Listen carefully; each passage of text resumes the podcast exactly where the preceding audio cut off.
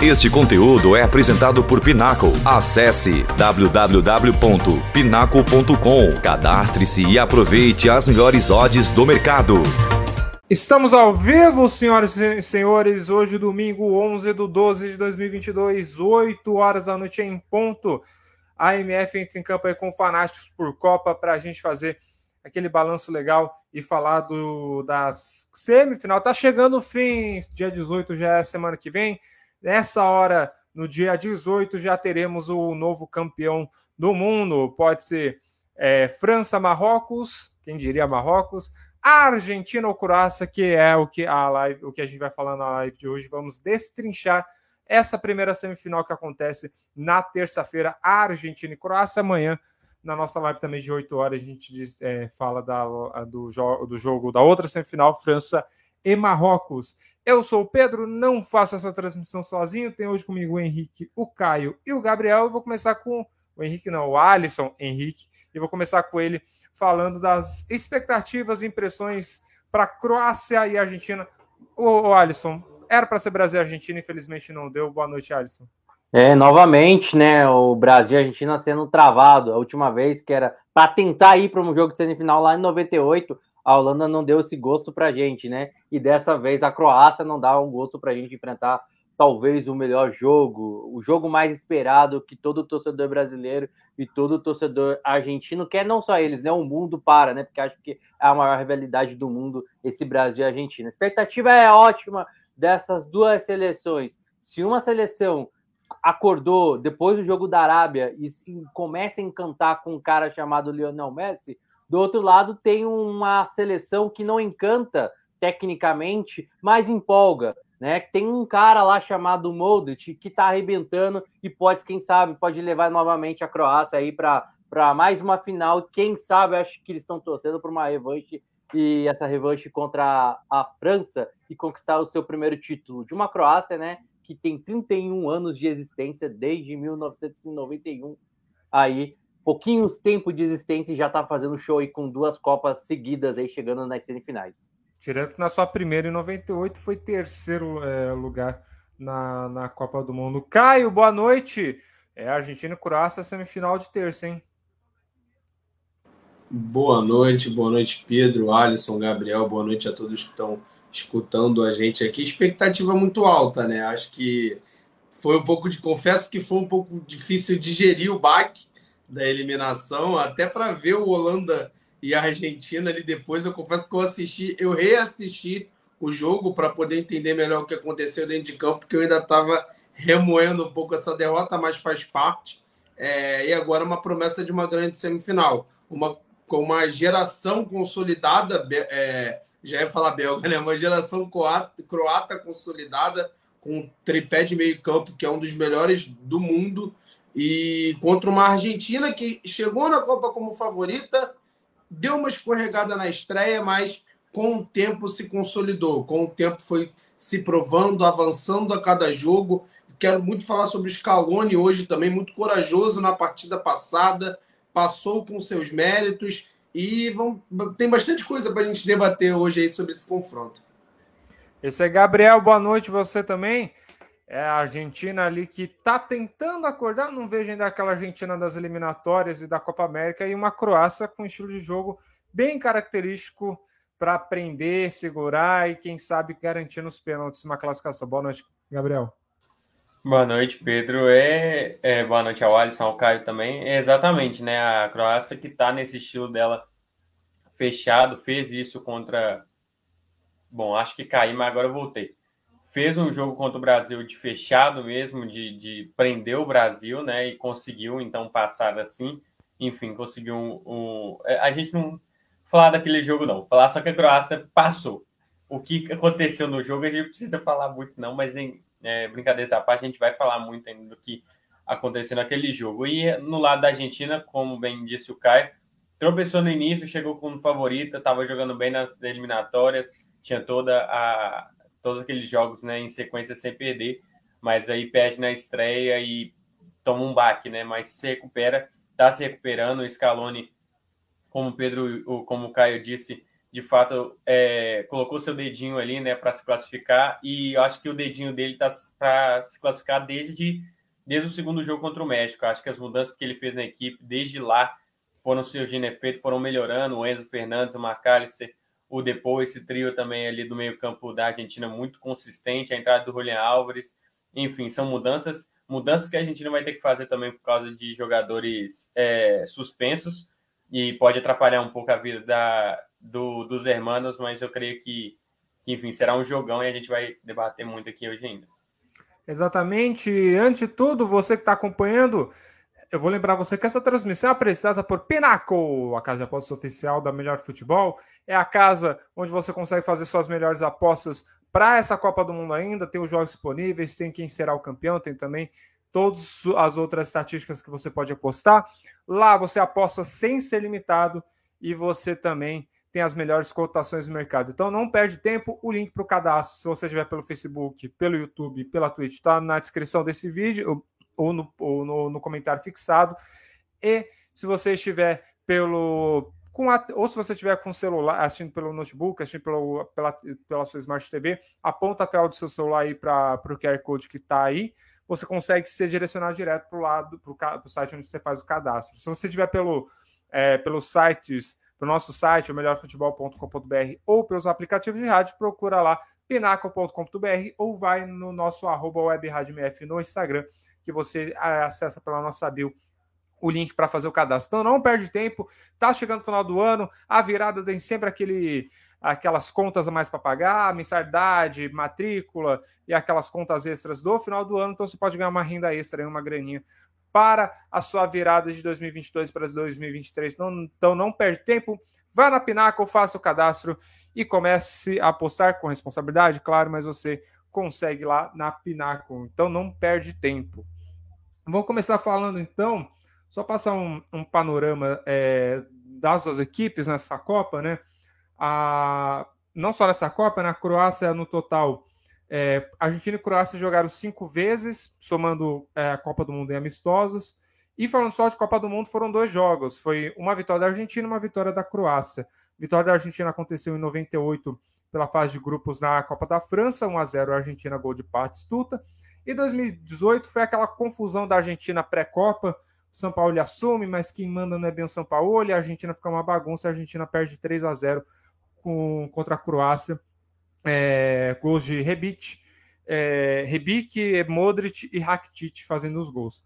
Nessa Copa, a Croácia caiu é, foi para o grupo F, passou em segunda com cinco pontos, empatou com o Marrocos na primeira rodada, ganhou da, do Canadá de 4 a 1 na segunda, empatou em 0 a 0 com a, com a Bélgica na terceira rodada. Os oitavas passou, da, passou do Japão é, depois de empatar em 1 a 1 no tempo normal, 4 a 1 na disputa de pênalti, e passou do Brasil na, também nas quartas de final.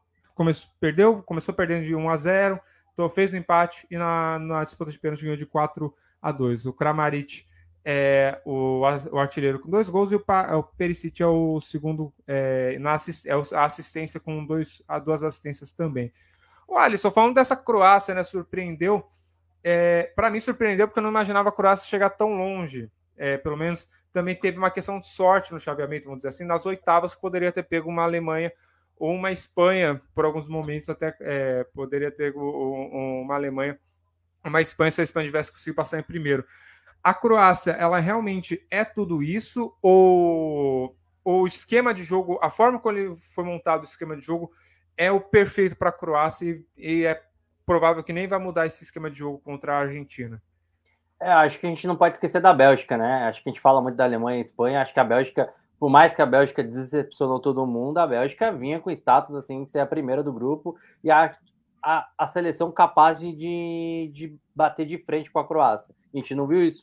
A gente parar e analisar, a vida não foi fácil, né? Marrocos mesmo. Olha o que, que fez com, com a Croácia, né? Ok, 0 a 0 e foi muito melhor. Talvez o, o 0 a 0 mais xoxo que a gente viu na Copa do Mundo, né? É, esse jogo. Mas eu acho que é um pouquinho das duas coisas. Eu acho que a Croácia, primeiro, ela foi muito inteligente da forma que jogou com o Brasil. Eu, como eu falo, eu falei esses dias, né? A forma inteligente é a forma de fazer o adversário cansar, porque ela já estava cansada devido ao jogo contra a intensidade que teve com, com o Japão.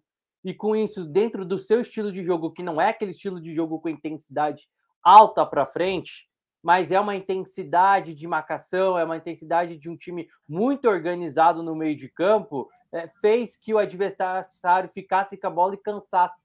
Eu acho que eu não, acho que a Croácia para o jogo contra a Argentina não vai mudar muito a sua característica do que a gente viu contra o Brasil. Eu acho que a Croácia provou, acho que o jogo do Brasil foi o jogo mais eficiente, o jogo que mostrou que a Croácia tem chance sim completamente de disputar mais uma final. Uma equipe muito inteligente que não quer se arriscar tanto lá na, na frente, mas sim, tem ótimos jogadores, tem ótimos, né? O Kamarit, é, o Perisic, principalmente o Modric ali pelo meio, que são caras eficientes, que gostam de ter pouco a bola com intensidade rápida, mas que sabe definir quando chega lá na frente. Eu vejo no jogo contra a Argentina muito assim. Acho que muito parecido o que a gente viu contra o Brasil. Deixando a Argentina gostar do jogo, deixando a Argentina crescer. Eu acho que tem uma diferença entre a Argentina e o Brasil. Eu acho que a Argentina ela tem uma intensidade de explosão muito mais alta do que a seleção brasileira. Né, o, o trio de, na frente, principalmente com o Messi, é um jogo muito mais rápido. Né? Acho que o jogo da Argentina vai ser muito mais rápido, querendo definir logo. E aí entra no jogo da inteligência da Croácia, na minha opinião, que é uma seleção que talvez, ao lado de Marrocos, a seleção que mais se defende bem. Acho que Marrocos se defende mais, melhor ainda, mas é uma seleção que se defende muito bem e prontinha para dar o bote. Acho que a Croácia não muda muito o teu estilo. Acho que é muito a formação tática da Croácia, é, da forma que joga, é, por enquanto até aqui, que faz a, a Croácia chegar até onde está. E de fato, né, cara, por mais que tem jogadores cansados, e o Modric a gente viu que estava um pouquinho cansado, jogo com o Brasil, o cara é o cara é gigante, né? O cara, uma bola, um, um, espaço que deixa, o cara o cara define. Eu sempre falo que acho que a gente tem Modric, Messi, Mbappé e Hakimi. É sensacional essas semifinais que a gente vai ver. Para mim, um desses quatro ele vai ser o melhor jogador do mundo aí. O, o Caio, falando dessa questão da, da idade né, da Croácia, a gente imaginava que fosse pesar bastante, mas no final das contas está sendo uma experiência, a experiência dos jogadores pela idade está ajudando bastante a Croácia né, a avançar tão, tanto de fase, né? E não chegar também tão como o, uma underdog, né? Como, uma, é, como um desafiante tão fraco contra a Argentina, né? Exatamente. Eu acho que o grande mérito dessa Croácia é justamente tirar a intensidade do jogo, né? Tirar essa bola do adversário. É, a gente falou sobre isso na live no dia do jogo do Brasil, né? A gente destacou alguns pontos que o Brasil teria essa dificuldade e a gente disse que a Croácia tem muita qualidade para tirar o ritmo do jogo, para botar no ritmo que ela quer que a partida fique. Porque é uma equipe, a Croácia é uma equipe que não tem um ataque forte, é um ataque que regrediu de 2018 para 2022. É um time que, obviamente, também envelheceu um pouco mais e que tem essa dificuldade de implementar intensidade, um pouco do que o Alisson estava falando, durante todo o jogo. Então, para a Croácia, jogando contra o Brasil, por exemplo, que é uma das seleções mais intensas dessa Copa, era estava é, em 3-5 marcando pressão, é, tá as cinco primeiras marcando pressão é, de, no, em números na Copa do Mundo. Então, quando você pega uma Croácia que tem essa facilidade em esfriar o jogo, e eu acho que esse foi um dos grandes problemas do Brasil, que não conseguiu tirar isso da Croácia, que deu muita liberdade para esse meio-campo. E principalmente um cara que eu falei muito no dia do jogo do Brasil, antes da partida começar, é, que era justamente o Brozovic. O Brozovic ele é o grande. O, a, o Modric é o melhor jogador disparado dessa seleção, mas a peça do meio-campo que faz esse time funcionar da maneira que ele funciona é o Brozovic. Porque o Modric ele fica em melhores condições para receber essa bola, justamente por conta do Brozovic. E o Brasil não acertou essa marcação em cima do Brozovic. É, ora, o Richarlison tentava voltar para tentar fazer, o Neymar nitidamente não estava em condições de pressionar o tempo todo, então o Brasil não acertou. E a partir do momento que um time que joga contra a Croácia não encontra essa marcação, dá essa liberdade para o Brozovic, aí ele vai conseguir acionar os outros dois meio-campos em situações muito melhor dentro do jogo. Que aí você tem o Kovacic com uma facilidade absurda em, em carregar a bola, em ganhar 10, 15 metros em progressão com a bola o tempo todo. O Modric que faz de tudo um pouco, que faz tudo muito bem. Então, o retrato foi esse. Eu acho que esse é o grande problema da Argentina. É, essa é a grande dificuldade, né? Como eu vou tirar a bola do Brozovic? Bro Marrocos fez isso muito bem na estreia da Copa. O centroavante, me fugiu o nome dele agora, não sei se alguém consegue me ajudar. Kramaric? Não, o centroavante do Marrocos, que fez o Euneziri. gol. Euneziri, perfeito. Obrigado, Gabriel. Ele ficou responsável por fazer essa marcação individual, individual em cima do Brozovic. Com isso, o que, que aconteceu? O Modric tinha que descer até a primeira linha de marcação, até a primeira linha do campo para poder fazer essa saída de bola. Você tira o Modric de perto da, da área do.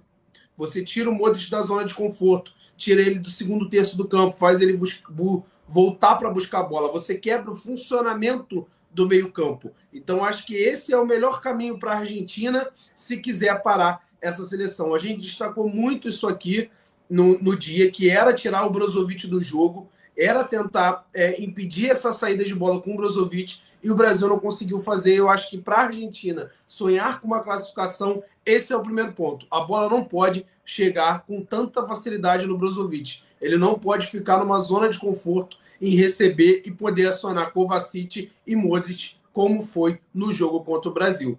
E a, porque a partir daí esse time vai ter a bola, esse time vai controlar. Ele pode não ser efetivo, chegar pouco na frente, como foi contra a seleção, mas ele esfria o jogo. Ele tira o adversário da zona de conforto quando a bola está com o seu trio de meio de campo.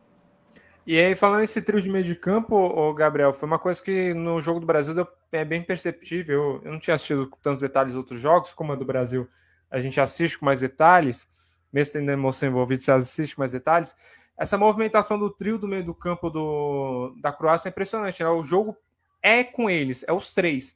Os outros eles servem com papel de movimentação, mas não necessariamente uma participação tão ativa quanto o meio de campo, principalmente com o Luka Modric ali, e a movimentação, e até o Perisic também entrando na, na movimentação, é, foi uma coisa que me impressionou no jogo contra o, o Brasil, Gabriel. É, exato, eu acho que a grande lição dessa Copa, o grande ensinamento, enfim, o que a gente pode ver dessa Copa do Mundo é como os meio-campos, né, os trios de meio-campo, que a maioria das seleções estão jogando com um trio de meio-campo, faz a diferença, né, e tem sido importante. Acho que isso é óbvio no futebol que o meio-campo é importante, mas a gente nunca tinha visto, visto tão, tão claramente assim. Eu acho que sempre que a gente vai dar destaque a alguma coisa no futebol é sempre para o atacante, é sempre para como o Brasil era Ronaldo. Você não falava tanto no meio-campo, você falava do, do, do atacante, você falava é de Romário. Então, é nessa Copa a gente está vendo esses trios meio-campo tanto no lado da Argentina também, que eu acho que é muito importante, tanto no lado da, da, da Croácia. E respondendo essa pergunta, é, a gente viu que, que eles três são os pilares dessa, dessa seleção e que faz essa seleção jogar, né? É, o, o Caio falou muito bem, acho que o Caio fez uma análise tática excelente e, assim, não tem muito o que somar a isso. Eu acho que, principalmente quando você tem o Luka Modric para fazer esse meio campo ali, ser, é, participar desse meio campo, né? Você tem os três pilares e ele é um dos pilares é um cara da genialidade dele, na inteligência do Modric faz total diferença. Mas você vê que o Kovacic vai muito bem e o Brozovic, como o Caio falou, é o cara mais importante. Sempre que eu vi ele no jogo, eu, eu ouvi a voz do Caio falando na nossa análise que tinha que marcar ele e não marcava, não dava certo. Eu falei, meu Deus do céu. E aí eu vi o nome na, na camisa dele, eu falei, é ele. E, e, não deu certo. Eu acho que a marcação de fato falhou nele. E, enfim, eu acho que a, as falhas ali foram muito em detalhes ali, é, né? Porque no, no, no, tempo regulamentar ficou 0 a 0 Então, ambas as equipes conseguiram, enfim, é, eliminar qualquer chance ali de uma e, e, outra equipe, né? Eu acho que principalmente esse goleiro, essa defesa toda da, da Croácia é muito, import, é, é muito importante para essa equipe para ela ter chegado até aqui, né? E o meio-campo faz papel importante nesse, nessa, nesse papel defensivo, enfim. Eu acho que de fato esse trio de meio campo da Croácia, como outros trios, como a gente vai deve falar daqui a pouco da Argentina, é, é um trio é, essencial para a Croácia ter chegado até aqui e para sonhar ainda com, com, a, com a final. O, o Alisson, uma coisa que a gente falou quando a gente a gente eu estava no pré-jogo do jogo do Brasil, uma coisa que a gente falou não se concretizou, porque a Croácia teve mais teve força e conseguiu igualar o jogo, mas mais uma vez a Croácia chega numa semifinal de Copa do Mundo, tendo jogado é, é, duas prorrogações e duas disputas de pênalti. Isso, usando a aí falando da Croácia, que aparentemente não sentiu em nenhum momento, dá para achar que a Croácia vai vir cansada ou essa isso da superação, de já ter passado por duas prorrogações, duas disputas de pênalti, para não faz mais efeito para a Croácia? É primeiro que eu acho que quando você tem uma sequência de prorrogação, sequência de pênaltis, como foi em 2018, eu acho que vem muita da confiança dos jogadores, né? É, acho que se tem uma coisa que a gente tem que falar é a confiança. Se tem um, uma seleção que tem muita confiança no que faz, é a seleção croata que vai nos ensinando mais uma vez que sim é possível chegar numa, numa uma final dessa forma, do estilo que joga. Eu acho que não, né? Eu acho que, claro, que se você for olhar, é pouco tempo, né? De sexta para o jogo já agora na terça-feira. Mas a, eu acho que a Croácia, acho que eu, eu, eu, volto a repetir o que eu falei no início. A Croácia ela tem um jogo muito inteligente, então ela não cansa durante o jogo. Por isso que a gente vê muita prorrogação, né? No time da, do time da, da Croácia. Então é uma seleção que não cansa. Claro que você vem mentalmente, o desgaste físico acaba batendo sim de fato, mas ela faz um jogo tão inteligente, um jogo que não fica com a bola, mas dificulta os espaços, a intensidade do, do outro lado, que isso acaba, faz, isso acaba fazendo um, um fator muito positivo para o teu lado. Acho que respondendo a tua pergunta, eu acho que sim, em certos pontos a gente vai ver um desgaste, acho que das duas seleções, sim, porque passaram por, pelo mesmo processo que a gente viu, sim. Não dá para a gente só falar que a Croácia é mais Argentina, mas eu vejo uma Croácia muito confiante, de fato. Eu acho que se tem uma seleção muito confiante do que faz, é a seleção croata. E mostrou isso para a gente em 2018 e vai repetindo novamente. Se a gente pegar todos os últimos jogos, a, a Croácia ela fez esse, ela desgastou muito pouco. Os quatro empates, por mais que ela quase não ficou com a bola, que a gente viu nessa Copa do Mundo, ela se desgastou muito pouco até que a seleção croata, até mesmo quando venceu a seleção canadense. Quando a gente viu uma seleção canadense tentando ter intensidade, tentando fazer aquele jogo de intensidade para alta, a gente viu que depois tomou totalmente prejuízo, virou para quatro, né? Uh, o jogo. Então eu acho que a seleção croata, elas, a seleção croata nos ensina que mesmo você é, com muito desgaste físico, é possível sim ter um jogo de inteligência. Eu acho que a gente tem que se inspirar, não só a gente como seleção, a gente como clubes, né? Acho que os clubes deveriam, deveriam olhar altos jogos da seleção croata e se inspirar para um jogo para você, como você combater o seu o, o, o seu pote físico, né? Para você não se desgastar tanto, assim como a Croata, a, como a Croácia veio fazendo nesses últimos jogos. Eu acho que não. Eu acho que esse é um fator muito positivo para a seleção da, da seleção da Croácia. Eu acho que a Argentina, nesse ponto, na minha opinião, vem pode ser um ponto aí negativo para eles, hein? Acho que a intensidade que eles botou, principalmente no segundo tempo contra a Holanda, isso mostra preocupação no desgaste físico, ainda mais que jogou à noite, né? É, praticamente no sábado, no Catar, vamos dizer sábado no Catar, né? É, praticamente assim, acho que isso pode ser um ponto muito negativo para eles, Pedro. É, o... Ô Pedro. Pode falar. Só para falar uma coisa dessa questão de prorrogação, é, é, é uma coisa meio que simples, né? Porque a prática leva à perfeição. E eles foram na Copa 2018 até o final jogando prorrogação e de novo chega. Então, acho que o, o, o, mental que eu acho que faltou no Brasil muitas vezes, eles têm forte, porque eles sabem jogar uma prorrogação. Eles não vão no 90 minutos falar, meu Deus, o que, que eu faço? Não, eles já sabem o que fazer. A Argentina vem também de, de uma prorrogação, talvez ajude mas a Croácia tem experiência. Se tem uma coisa que eles têm experiência é em prorrogação. Isso pode ajudar muito a eles. O Gabriel, acho que a única coisa que eu fico com medo dessa Croácia, não sei se vocês concordam comigo, ela passou por todas as prorrogações, tirando a final, que acho que o único problema que a gente tem, talvez pode ser, que não pode se repetir se caso for para a final, é o desgaste. A gente fala assim, que eu via uma Croácia muito desgastada na final contra a França. Acho que ali sim bateu o cansaço. Né? Vamos ver se agora ela aprende né, com, com isso na, na se caso for para a final, né? Acho que isso a gente fala que ela, ela teve muita confiança, mas querendo ou não, na final ela, ela teve sim um cansaço enorme contra a França, né? Para jogar, principalmente no segundo tempo, a forma como a França jogou para cima deles, né? E a França de jogadores rápidos, né? Aquela Copa. É, e aí já o Mbappé aparecendo, voando também, então tá bem complicado. O, o, o Caio, tem uma questão na Croácia ainda também, que, que para mim é, deve ser eleito, tudo caminhar da forma como, como, como deve seguir, ele deve ser eleito o melhor jogador, o melhor goleiro né, é, na escalação final da, da Copa, o Livakovic, né? O Livakovic ele fez. Se o Brasil não, não venceu por 2, 3 a 0 o jogo, tem muito por causa do Livakovic também. O quanto que a que essa quanto esse crescimento desse goleiro pode ajudar a Croácia no, nessa, Copa, nessa semifinal de Copa do Mundo também? Ah, ajuda muito, né? ainda mais num jogo como esse. E o Livakovic, que não é mais um jovem, né? Se eu não me engano, ele já tem 28 anos e vive o melhor momento da carreira dele, assim. Ele não, ele foi um, ele foi um goleiro oscilante durante a carreira, teve algumas dificuldades até de virar titular por onde passou, e ele consegue se firmar 27 anos, conferi aqui, vai fazer 28 agora em janeiro. É, e ele consegue faz uma do, vive o auge da sua carreira um dos melhores momentos e me lembra a última Copa, né, com o Subasic também, que foi muito bem, foi um ponto diferencial daquela Croácia também, defendeu quatro pênaltis também, então foi um goleiro que também ficou marcado, né, daquela geração. Acho que quando a gente lembra daquela Croácia, ele vem como um dos protagonistas daquela equipe e o que poderia se tornar um problema acaba ganhando uma nova solução é, com o Livakovic, que vem sendo realmente um jogador muito diferencial nessa competição.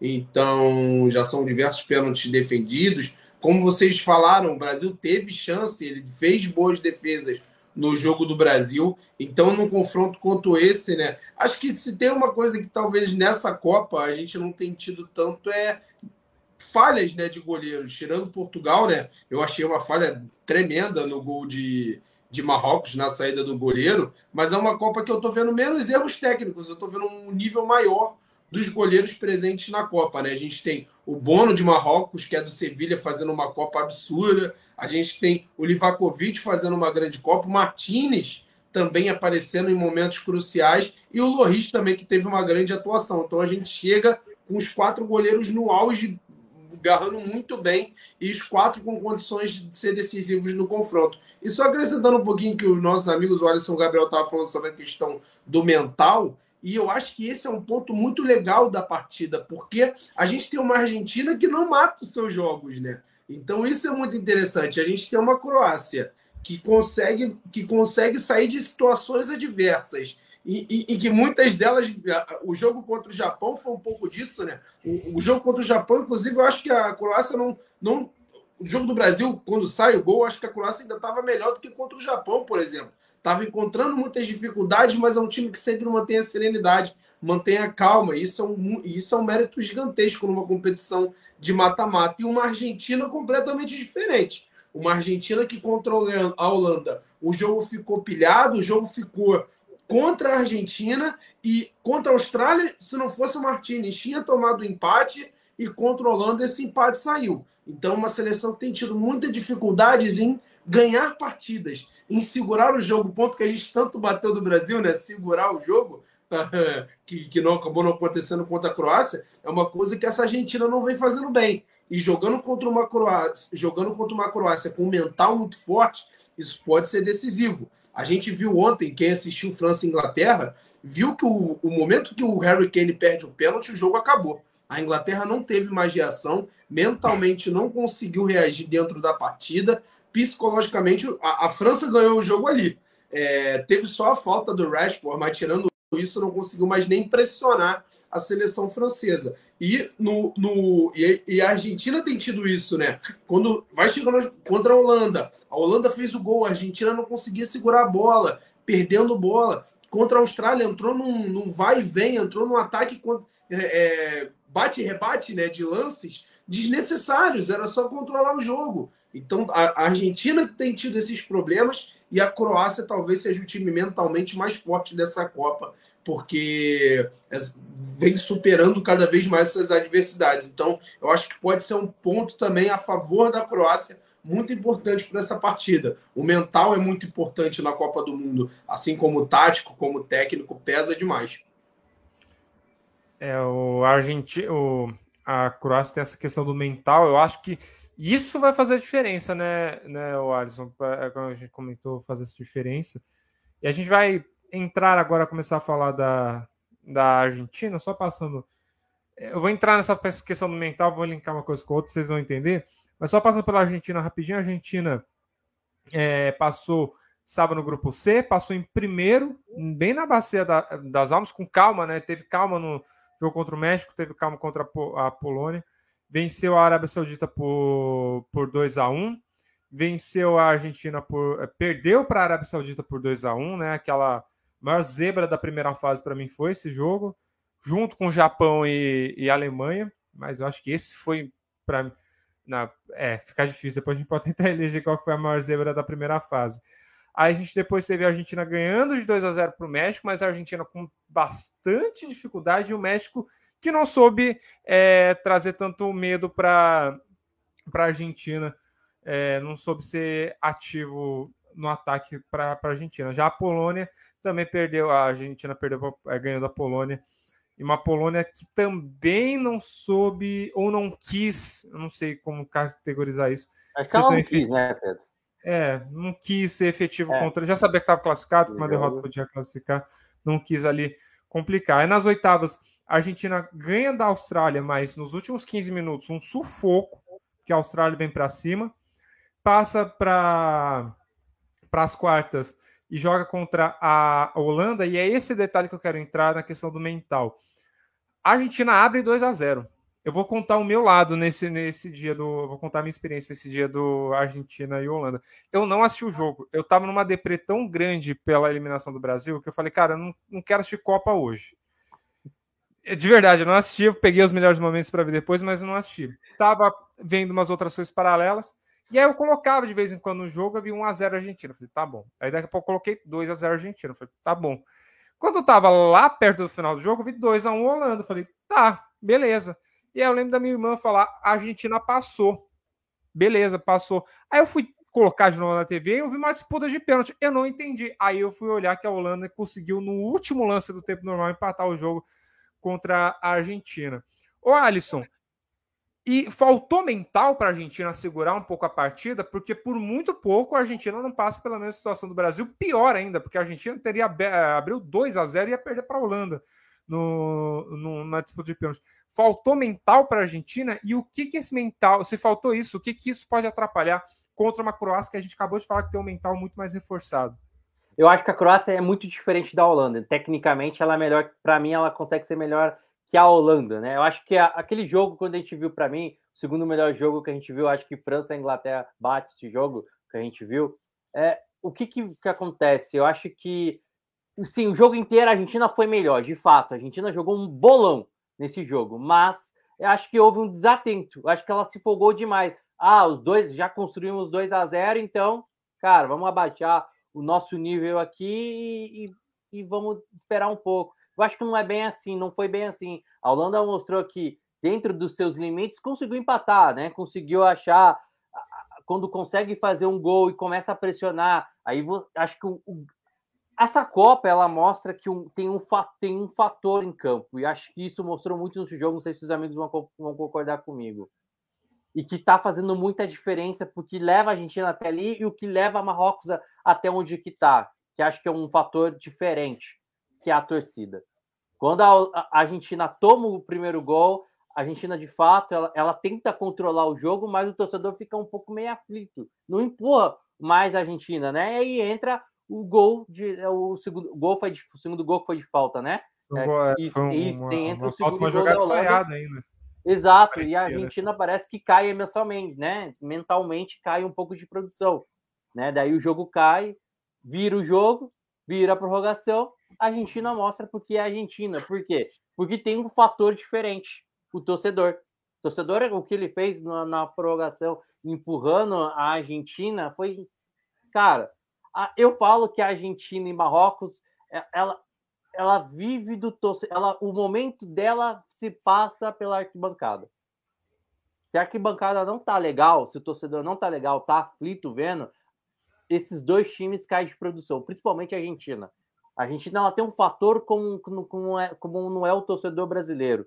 Né? Eu vejo o torcedor brasileiro muito torcedor europeu nessa Copa do Mundo. De fato, se a gente for parar, são, são torcedores que moram na Europa, né, por ali, que, que foram para a Copa do Mundo. A Argentina não, se a gente for parar, a gente for conversar com alguns, alguns argentinos, se tiver manchetes, ver, procurar, são todos torcedores que veio da Argentina, de Buenos Aires, Del Plata, é, Santa Fé, e outros lugares da Argentina que são torcedores realmente apaixonados por futebol e vão lá e faz aquilo. Acho que a Argentina ela vive do momento do que se passa da arquibancada.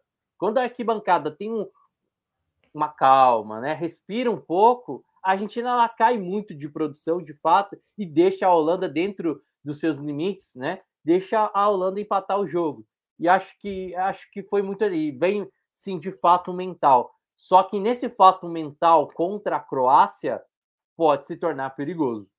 A gente já explicou aqui, né? Eu acho que o Caio fez uma análise perfeita em questão da Croácia. Ainda falo, a Croácia ela não é boba, é aquele time que você pensa que não vai, mas vai. Né? É, é uma equipe que sabe fazer um jogo muito inteligente, que se retrai, dá pouco espaço, deixa o adversário tentar pensar que vai ter intensidade alta, mas não consegue, e depois você vai ver a Croácia já está lá na frente é, é, sendo muito efetiva. Foi assim contra o Brasil.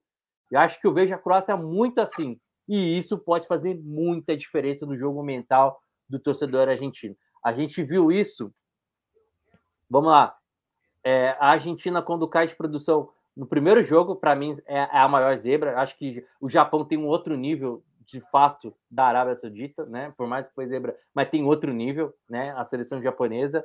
Mas esse jogo é, é, foi zebra. Quando faz o primeiro gol e chega a Arábia, consegue em sequência fazer o segundo jogo, você vê um padrão dentro da arquibancada cai. E a Argentina cai junto com eles cai. Por mais que tenha muita intensidade, não é mais aquele time é, com, com muita vontade. É um time que vai tenta por nada para tentar empatar para fazer algo. Né? Foi assim contra o México no primeiro tempo, a intensidade que teve daquele jogo, a tensão que teve no segundo tempo vira e o torcedor embala, chama o time para o jogo, a gente ainda consegue fazer o seu gol.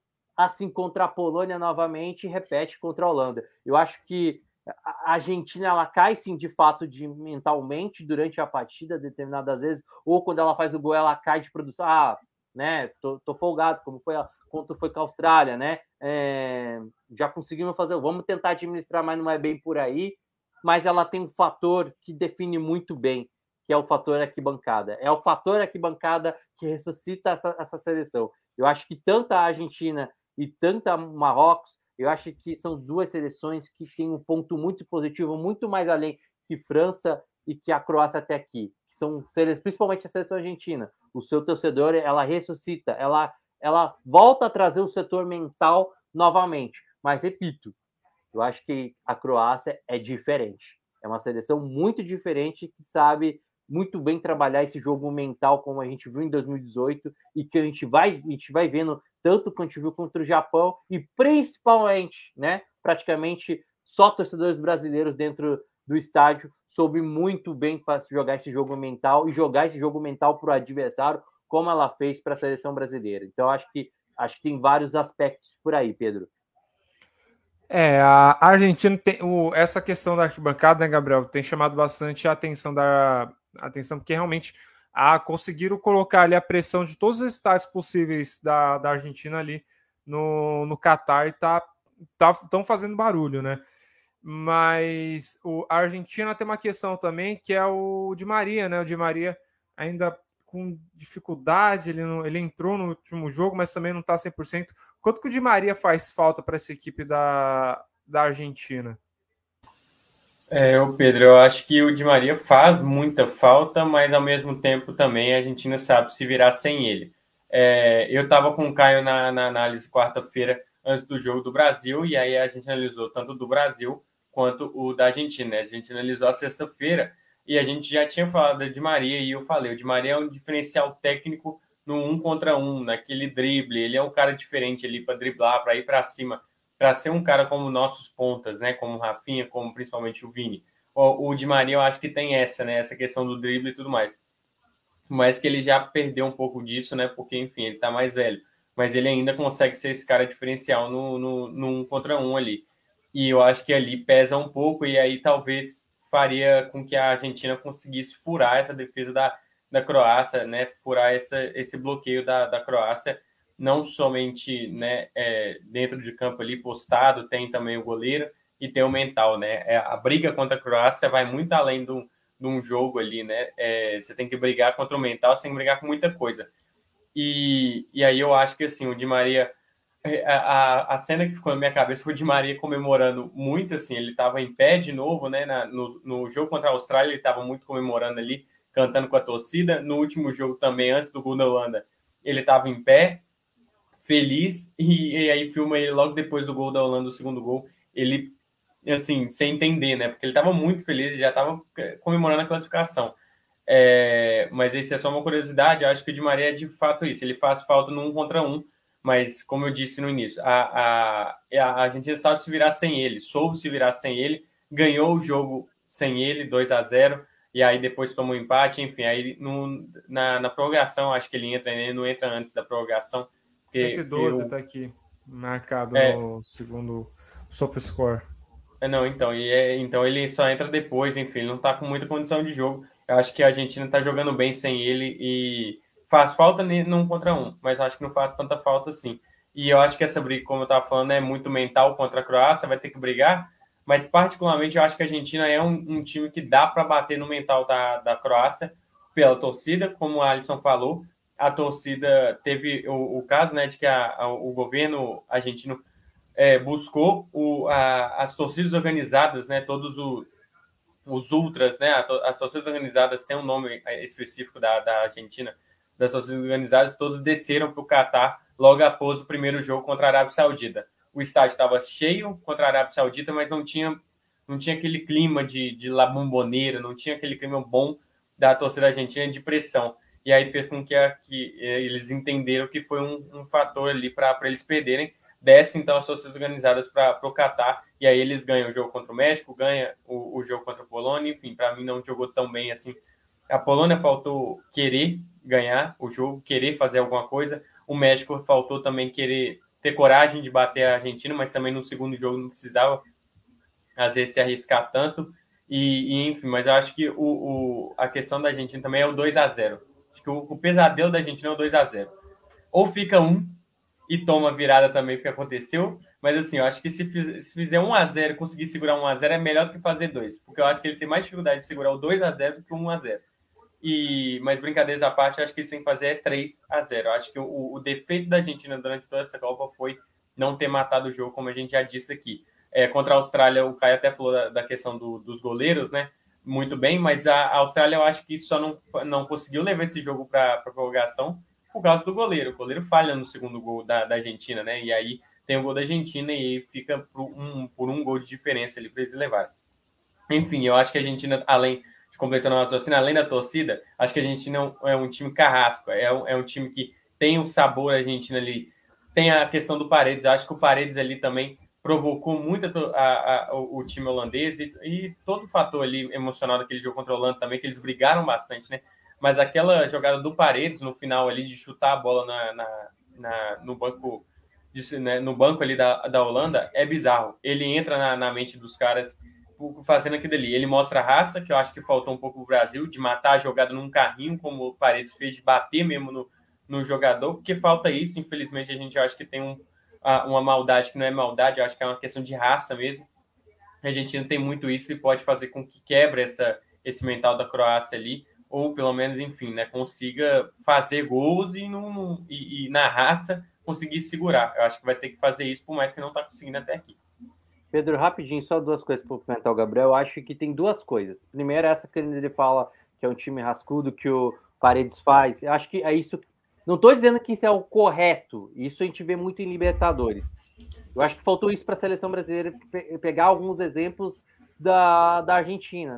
Catimbar, eu sou, eu sou contra o jogo catimento, mas às vezes no futebol ele é necessário. E a gente vê isso em Libertadores. Talvez faltou isso, mexer com o psicológico, mexer com o emocional do time adversário da Croácia no jogo do Brasil. Acho que a Argentina soube fazer muito bem isso, principalmente na prorrogação com, com a Holanda, porque a Holanda não veio para a prorrogação, não veio né? E quando o time consegue encachimbar, o torcedor vem muito em cima. E só para passar a bola para o Caio, para mim, além do Messi, que foi um gênio nesse jogo, está sendo um gênio nessa Copa do Mundo, é, é candidato a craque da, da, Copa do Mundo junto com o Mbappé e junto com o Hakimi, né? Acho que qualquer um desses quatro merece ser. Eu acho que a gente não pode esquecer de dois nomes da Argentina que faz muito efeito. Por isso que daí entra, por isso que não é Por isso que a gente fala que não precisa tanto do Di Maria. Ele é uma opção, é uma opção junto com o com, com o na minha opinião. Aí entra o Julian Álvares, que acho que está fazendo uma ótima Copa, e principalmente, na minha opinião, dois jogadores são fundamentais nesse meio de campo da Argentina, que complementa o Messi lá na frente, que é o McAllister, que acho que está jogando demais, e o Enzo Fernandes. Cara, o que o Enzo Fernandes faz nessa Copa, para mim, é sensacional. O, o cara, para você eu vou puxar a questão do Lautaro, né? Lautaro que entrou como uma das grandes expectativas para essa Copa, só que não respondeu. E o Julian Álvares, como o Alisson falou, entrou e entrou muito bem. Vai ser mantido o Julian Álvares, não tem como. E o que, que esse jogador também pode ajudar a Argentina no jogo contra a Croácia? O que, que o, o Julian, né, que você diz? Isso. Perfeito. É, cara, o Julian, ele é um. Ele é um, o Alisson já cumprimentou dele aí, né? Faz uma grande Copa do Mundo. E eu acho que tem muito mérito também do Julian. Antes, eu acho que antes da gente falar do Julian, a gente tem que falar sobre o Scaloni. Porque se tem um, um, cara durante essa Copa que tem respeitado os momentos, que tem é, trabalhado bem essa questão do momento do jogador na Copa do Mundo, é o Scaloni. O Scaloni ele tem dado espaço aos jogadores necessários, ele colocou o Enzo na hora certa, tirando Paredes, que era um homem de confiança dele. Ele demorou um pouco, obviamente, ele perdeu o Lo Celso, não era, era um trabalho difícil, mas o McAllister se consolidou na posição que, uma, que o Lo Celso fazia, como um homem ali no meio-campo, ao lado do volante. Então, e, e, ele tem dado esses espaços né, durante a Copa que tem sido importantes um, um, ponto que a gente não citou, por exemplo, no jogo contra a Holanda, ele mudou a formação para encarar a Holanda. Ele encarou a Holanda com uma linha de cinco, jogou com os três zagueiros. É, eu acho que isso é um ponto relevante para a gente falar. Porque no Brasil, no, a Croácia contra o Brasil, a gente sabia quais eram os pontos fortes da Croácia. O Tite usou as armas que ele tinha dentro da escalação que ele achava que funcionaria para o jogo é, de, com a escalação dele principal, então ele usou dentro da escalação para tentar anular a Croácia. Não funcionou. A Argentina foi diferente. A Argentina mudou sua maneira de jogar, deu a posse de bola no início do jogo para a Holanda, que é, é, um time que contra os Estados Unidos, por exemplo, deu a bola aos Estados Unidos. E, e, a gente destacou muito, né, Gabriel, sobre a marcação individual que a Holanda tinha feito contra os Estados Unidos para marcar o tripé. Então a Argentina abriu mão da maneira de jogar, mudou o esquema. Então também estou curioso para isso. Será que a gente vai ver um 4-4-2, talvez, em vez de ir com uma linha de 5, aí já. Esse último, esse 11 jogador da Argentina, ele tem trocado durante toda a Copa, né? Já foi o Papo Gomes, já foi o Paredes, já foi. Nesse jogo foi o Romero, que foi o Lisandro Martinez, que virou titular na defesa. Então ele tem adaptado sempre dentro das partidas. Então, e, e, e sobre o Julian, né? que esse é o ponto que eu queria chegar, que ele tem dado espaço também para quem vive um bom momento. Acho que foi importante para o Altaro fazer o gol ali no final, marcar o pênalti decisivo. A gente, centroavante tem muito isso da confiança, né? Pô, a gente, eu acho que o Gabriel Jesus, para a galera que está ouvindo, acho que pode ser um grande exemplo que a gente pode citar. O cara que viveu uma temporada absurda no Arsenal, chega na Copa, tu vê que Aí, por mais que a gente saiba que ele é bom jogador, ele não consegue ter o mesmo rendimento, tem dificuldade. Então, acho que esse ponto para o Lautaro foi muito importante. Mas hoje, chegando onde você queria, o Julian é um titular. O Julian, ele agrega muito no sentido de marcação também para o Messi. Ele é um cara que consegue pressionar um pouco mais a saída de bola. O gol contra a Austrália veio daí. A gente tem geralmente o Messi, Julian e o Depou pulando para a primeira linha para fazer essa marca, para a última linha para fazer essa marcação na saída de bola adversária. Então, é, e o Julia, ele agrega muito também nesse. Então, ele agrega sem bola, ajudando o Messi, pressionando um pouco mais a, a, a equipe adversária, dando um pouco mais de liberdade para o Messi e se movimenta muito. Eu acho que esse é um ponto que eu gosto dessa Argentina. E dá mais opção para o Messi. Ele se movimenta demais. Ele não é um centroavante que nem tem um perfil do Lautaro, que na seleção, né? O Lautaro na seleção ele acaba sendo um 9 mais fixo. O Julian consegue se movimentar um pouco mais. Acho que o Lautaro tem até um pouco mais de artifício. É um jogador um pouco mais velho, mais experiente. Mas o Julian é um garoto que tem uma projeção absurda. E eu acho que hoje é o titular dessa Argentina com capacidade de decidir o confronto. Eu acho que para o encaixe também da Argentina, a entrada do Julian foi essencial nessa pressão na saída. Mas, como eu citei, o gol de pênalti do Lautaro foi importantíssimo para recuperar a confiança do garoto é, num momento como no momento de Copa do Mundo, né? Você entrou, fez o gol, tirou aquele peso. Ele vinha perdendo gols que não costuma perder. Você via que era uma questão mental até na fisionomia dele, né? Nos gols que ele perdia, o jeito que ele reagia a cada gol que ele perdia. Então, eu acho que é um ponto muito importante também. A Argentina ganhando mais opções, né? Nessa reta final. Então, estou muito curioso para ver qual vai ser a escalação da Argentina, se a gente vai ter uma mudança uma adaptação para tentar enfrentar a Croácia de novo, ou se vai manter o esquema com, com a linha de cinco, que não foi usado durante a Copa, do, não tinha sido usado muito pouco no ciclo. Eu não lembro de, de, de dele ter sido usado durante o ciclo desse esquema. E também para o Julian ter mais uma oportunidade aí como titular na seleção, um garoto aí que tem, conforme você vai passando de fase, pode até chegar, quem sabe, a revelação da Copa, né? Esses jogadores mais jovens chegando até a reta final, decidindo um confronto como esse, quem sabe. É o Julian que ainda tem a questão de disputar no Manchester City vaga simplesmente com com Haaland, né? Que é estratosférico, mas vem jogando bem. Diga lá, Gabriel. Essa questão, que é exatamente isso que eu ia falar do Haaland. O, o Julian Alves é um atacante muito bom, o Lautaro também é, tem essa questão de confiança, mas o Julian é um atacante tão bom que você tira o Haaland e fala, vou descansar o Haaland. Entra o Julian Alves, o jogo tá 2 a 0 vai para 3 a 0 Ele faz o gol. Ele consegue substituir quase a altura. Eu acho que é muito difícil alguém substituir o Haaland à altura hoje na em projeção é, mundial. Assim, eu não vejo um atacante tão, tão goleador assim. Talvez, é claro, né? Tem o Lewandowski, enfim. Mas acho que o Haaland está no nível absurdo. Mas o Julian consegue suprir ele necessidade, principalmente quando o Haaland não esteve né, disponível quando machucou. O Julian substituiu muito bem. É um grande atacante, vai disputar de fato a revelação da Copa. Tem o Enzo Fernandes também dentro da seleção argentina que pode é, querer esse título ali, mas de fato o Julian Alves é um atacante que consegue substituir até o Haaland à altura, então é um bom atacante mesmo para a Argentina. Ô Alisson, para você, o Caio, você ia comentar alguma coisa? Acho não, né? Oi? Não, só ia acrescentar que quem sabe até não mudar a cabeça do Guardiola, né? Quem, quem sabe não botar aquela pulga atrás da orelha de não colocar os dois. Não estou dizendo que o Haaland vai virar reserva, o Haaland é um fenômeno, mas que de não usar os dois, não tentar jogar com os dois atacantes. Ele vem fazendo isso ao lado do Messi, né? O Messi com sendo aquele atacante mais livre, mas quem sabe aí o Guardiola não mude o esquema, já que o Julia tem só 19 anos, se eu não me engano, 19, 20 anos e vem evoluindo cada vez mais.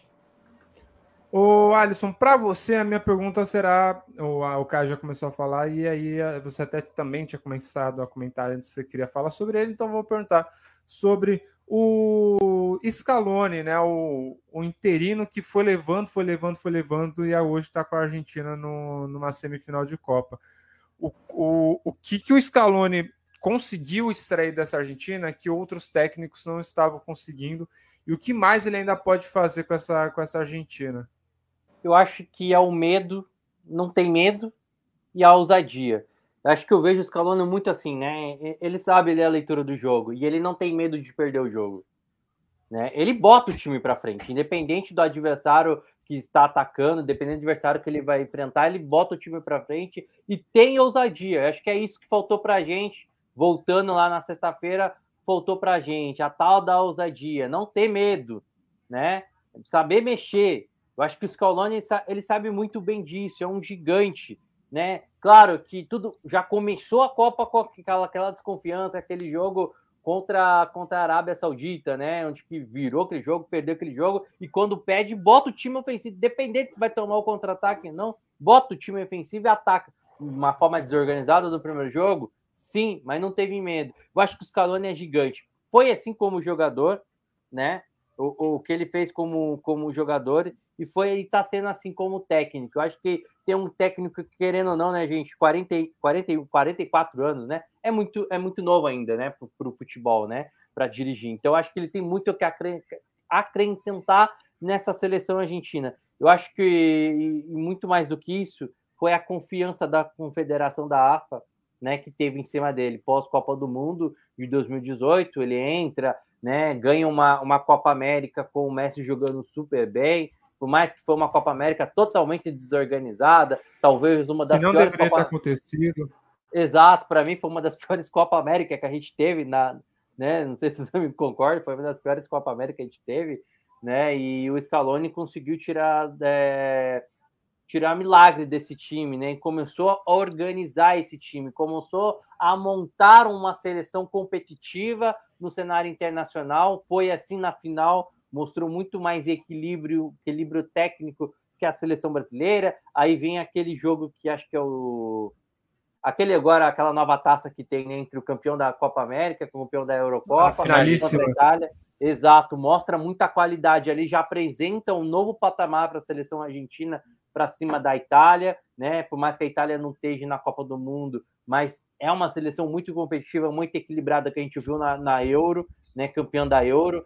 É, e vem mostrando seu fruto dos seus bons trabalhos, e vem mostrando que sabe entender o jogo, consegue entender a, a lógica do jogo rapidamente quando o time tá, tá numa decadência, né? Então, acho que, acho que o Scaloni, sim, ele merece uma, conse uma consequência pós-Copa do Mundo. Eu acho que ele tem muito ainda que apresentar para o torcedor argentino. Eu acho que ele tem muito que acrescentar para a gente, torcedor de futebol. E, principalmente, eu acho que é um técnico pronto e preparado. Acho que ele aprendeu muito. Né? Já era um, um baita zagueiro, né? Na, na, época, como era jogador, como ele defendeu muito uh, no futebol italiano, né? Sendo equivocado, acho que é na Lazio, onde ele jogou, onde ele passou sua boa vida no futebol italiano.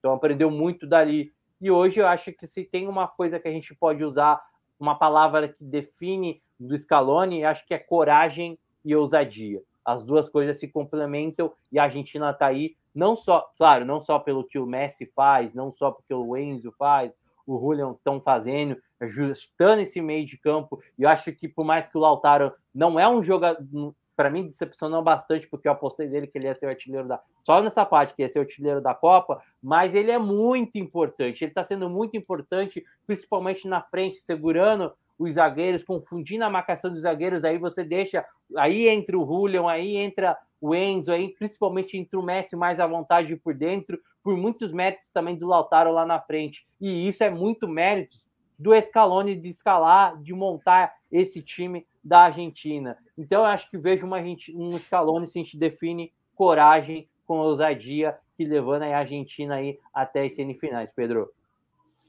É, o Scaloni, para mim, é uma das, né, em caso de técnico, uma das surpresas, porque de verdade eu não esperava que ele fosse. Porque aquele ele assume para tapar um buraco. E ele vai ficando, vai ficando, vai ficando, vai ficando. É campeão da Copa América, classifica a Argentina com antecedência e acaba indo indo tão bem, né? Então vamos ver o quanto o Scaloni, que ainda é um técnico joga. E só queria só queria acrescentar, Pedro, rapidamente no que o Alisson falou. Concordo 100% com ele, destacando essa coragem. E até para a galera que está ouvindo, que a coragem não é só durante o jogo ou botar um atacante. Não, ele no jogo passado ele me tirou um atacante e começou com um zagueiro.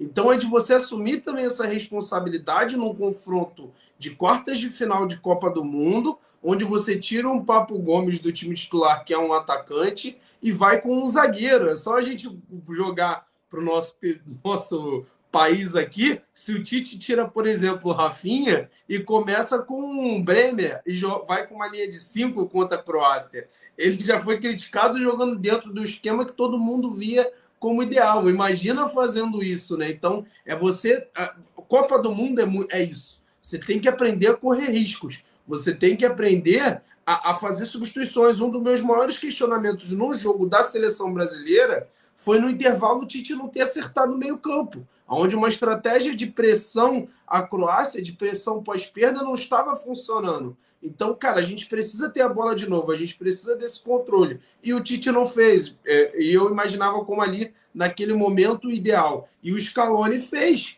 Mudou o esquema, deu certo. Então, se você não correr riscos em Copa do Mundo, como o Vangal, por exemplo, a gente citou muito, a gente acabou diminuindo demais a Argentina e pouco exaltando o que o Vangal fez. O Vangal foi para o esquema com dois centravantões lá dentro, bola na área e, e, e bola longa e deu certo. Então você usou, poderia a partir dali, como o, o Alisson citou, na prorrogação a Holanda não voltou para o jogo. Estava completamente desconfigurada, poderia ter perdido o jogo ali. Mas é isso, você se você quer ganhar a Copa do Mundo, você tem que correr riscos. E, e, e o Scaloni, além de estar tá correndo esses riscos, de estar tá, tá adaptando sua seleção, de estar tá mudando, de estar tá conseguindo enfrentar a adversidade sendo tão jovem, ele ainda vem conseguindo obter êxito nisso, né? Porque, obviamente, não, não, não é, o futebol não é uma ciência exata. Ele poderia ter feito isso, tomado três gols ali, é, saído mais um golzinho e a Holanda tivesse virado o jogo. Mas não diminui o mérito e a coragem que ele vem tendo nessa Copa. Então, para mim, é um dos grandes destaques também, Scaloni aí dessa seleção. O Gabriel, para você, a gente está caminhando aqui para uma hora de live, queria saber sobre o cara da Argentina, né? O Messi. É impressionante quão bem o Messi está jogando. Eu, particularmente, fico triste, porque toda vez que eu tenho oportunidade eu torço contra a Argentina. Só que o Messi está destruindo nessa Copa também. E se tiver dificuldade, joga a bola nele, que está sendo craque. Que, fazendo paralelo, o Cristiano Ronaldo não conseguiu ser em Portugal, né? É, eu acho que assim, o, a questão de, do Cristiano Ronaldo também é muito complicado, né? Todo o emocional dele também, que como chegou nessa Copa e como que foi desenvolvendo a Copa também, ele se tornar banco depois de, de falar aquilo pro, pro. Eu esqueci o nome do técnico agora de Portugal, mas ele. O, o técnico não gosta, manda, isso, e aí manda ele pro, pro banco. Eu acho que assim, a situação do Cristiano Ronaldo é muito complicada além da idade, né? A gente sabe que ele é um robozão, mas os 37 anos ele não tem a mesma intensidade que ele tinha antes e não dá para a gente ficar falando que ah, ele vai dar conta até de, de, às vezes, pensar que ele talvez daria conta de mais um ciclo. Eu acho difícil.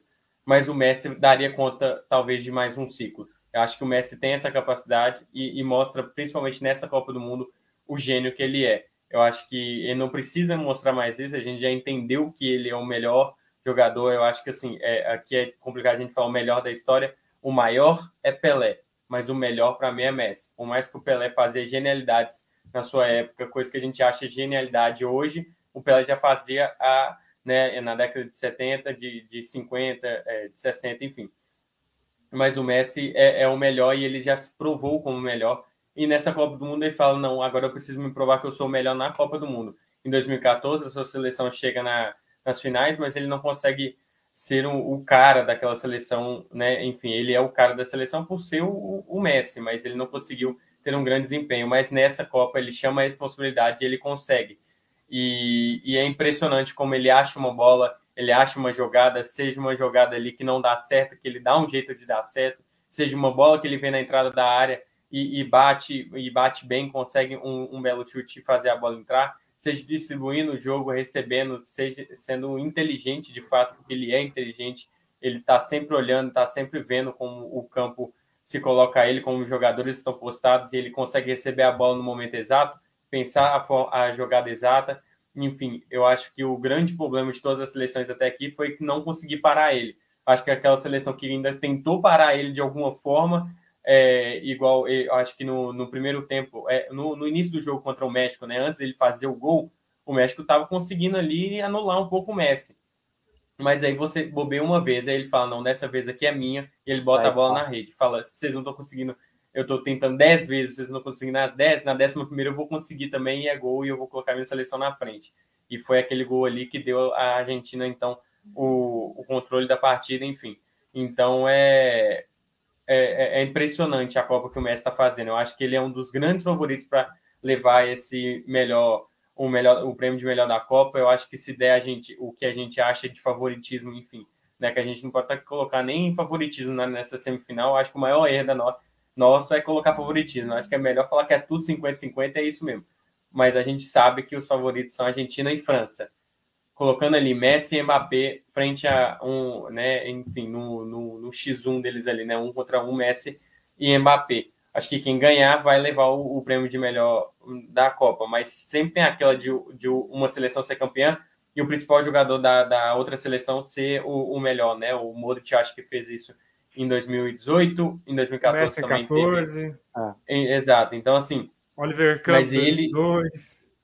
Exato, mas é o mas aí o Oliver Campos acho que ainda foi antes, né, do, do negócio do, do da final, mas enfim, o, o Messi tem tudo, tanto o Messi quanto todos esses jogadores que a gente está colocando como os principais, quando chegar na Copa, na, na, final e ganhar, ser o melhor jogador. E o Messi é o melhor jogador dessa Argentina. A gente estava. Eu, eu bati muito nessa tecla que a seleção da Argentina é o Messi, ah, se não tiver o Messi jogando bem, não vai conseguir, o individual ali é muito importante. Acho que a Argentina está começando a quebrar isso, fazendo, sendo o Scaloni muito importante, tendo 12 jogadores, o Scaloni fazendo as mudanças certas, o Enzo jogando muito bem, o Depou, o McAllister, ali eu acho que uma das grandes perdas da Argentina para essa semifinal, o Acunha, o Acunha também bem, é, toda a, sua defesa ali, que a Argentina que deixa algumas dúvidas, mas está indo bem, o Julian Alves, mas o Messi ainda continua sendo o destaque. Eu acho que está fazendo uma grande Copa, consegue ser um gênio ainda aos 35 anos. Eu acho que ele tem, né? Só conferindo aqui.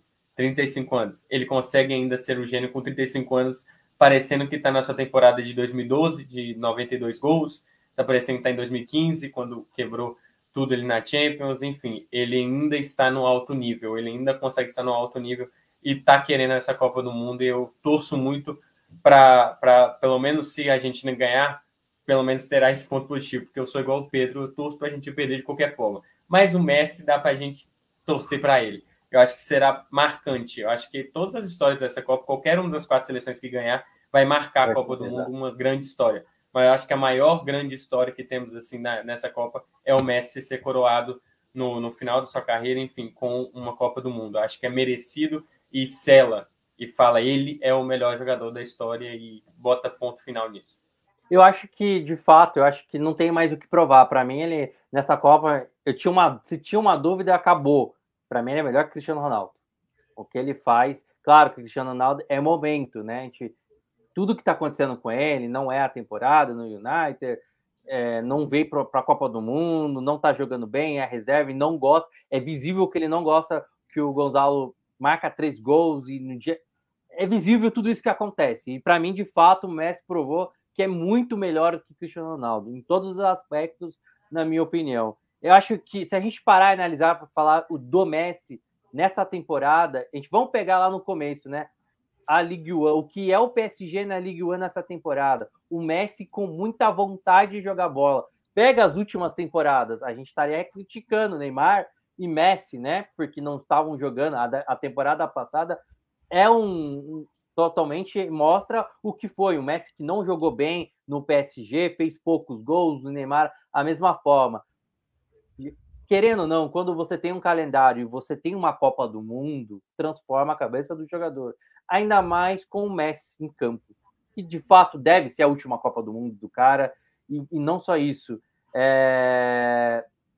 Mostra que ele tá com vontade já ganhou tudo na carreira, é o título que, que mostra. Isso que, é isso que a gente, pelo menos eu sinto na Argentina com o Messi. Eu vejo um Messi sem pressão, eu vejo um Messi com muita vontade. E quando tem não tem pressão e tem vontade, é, é esse Messi que a gente vê. Eu acho que é aquela ambismo de querer ganhar. Não, é a minha última Copa, vou fazer de tudo e vou e, tô, e vou conseguir, né?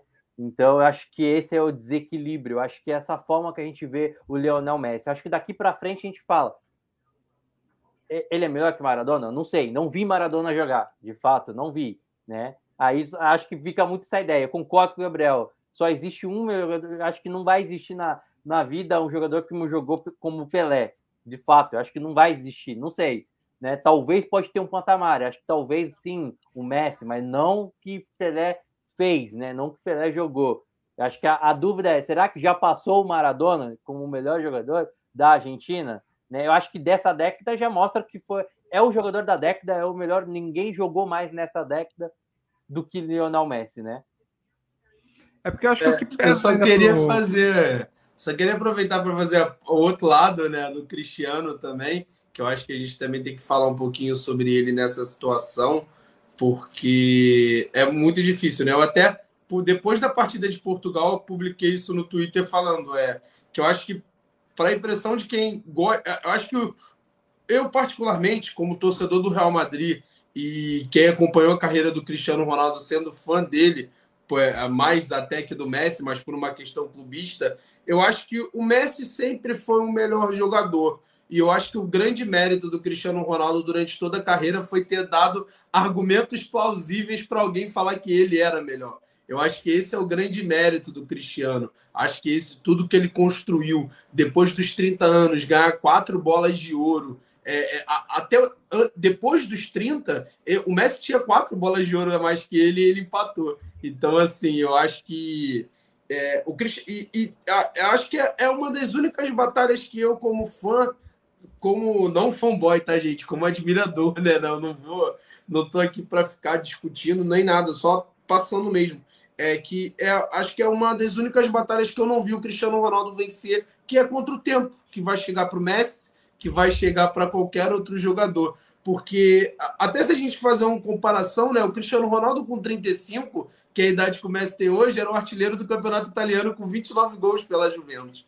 E a gente vê uma queda nesse período, que é uma coisa que a gente, pelo físico, por tudo, e eu acho até que por personalidade dele também, porque eu acho que o Messi talvez aceitaria um pouco melhor. A gente já vê o Messi falando que tem interesse em jogar nos Estados Unidos, que pode ser até a última temporada dele no PSG, o que e o Cristiano Ronaldo por personalidade, você vê o quanto que é difícil para ele ter que aceitar que, que não, ele não consegue mais entregar, ele não consegue mais entregar aquilo que ele entregou, né? Até no choro dele ontem, na eliminação, é, eu, vi, eu li um texto muito legal sobre isso, né? Que eu acho que aquele choro foi muito mais por ele não ter conseguido entregar o que ele queria ou o que ele já poderia em outro período e, e do que uma raiva, do que de ter ficado no banco, algo do tipo. Eu acho que ele tem essa dificuldade. Eu acho que o Cristiano Ronaldo, nesse final da carreira, mostrou um lado humano que a gente não conhecia,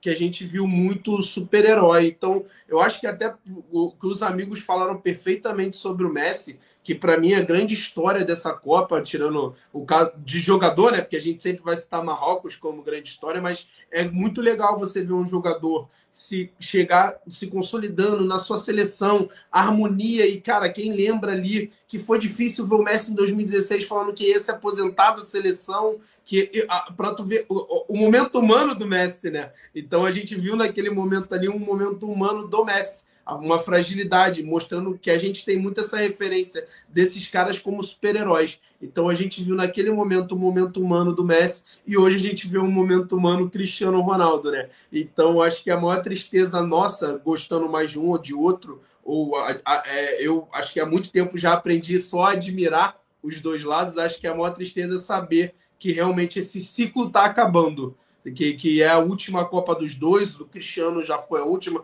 o Messi podendo ganhar o título. E eu acho que o conforto um pouquinho fica para o lado do francês, que é o Mbappé, né? 23 anos, possibilidade de ganhar a segunda Copa do Mundo e sendo o único jogador com chance real de igualar Pelé com três Copas. O, o Mbappé, se ganhar essa Copa com 23 anos, a gente, é, cara, a gente está falando de um jogador que pode chegar a três Copas do Mundo e bater o recorde aí se, de, se bobear na próxima Copa. Não estou comparando o jogador Pelé e Mbappé, mas assim, é, é, acho que ao mesmo tempo que a gente tem esse final de ciclo. É, do, dos, do, de dois que marcaram a geração, acho que de nós quatro aqui foi quem a gente teve como referência nessa geração esportivamente falando, a gente vê um garoto com 23 anos e depois que tudo que se envolveu, que eu acho que ele tem sua culpa, mas também tem uma culpa hoje da mídia, da informação, do jeito que as coisas vão, ele se tornou, acabou se tornando um vilão por uma escolha, depois, muitas especulações que ninguém sabe se é verdade. Ah, pediu para sair o Neymar,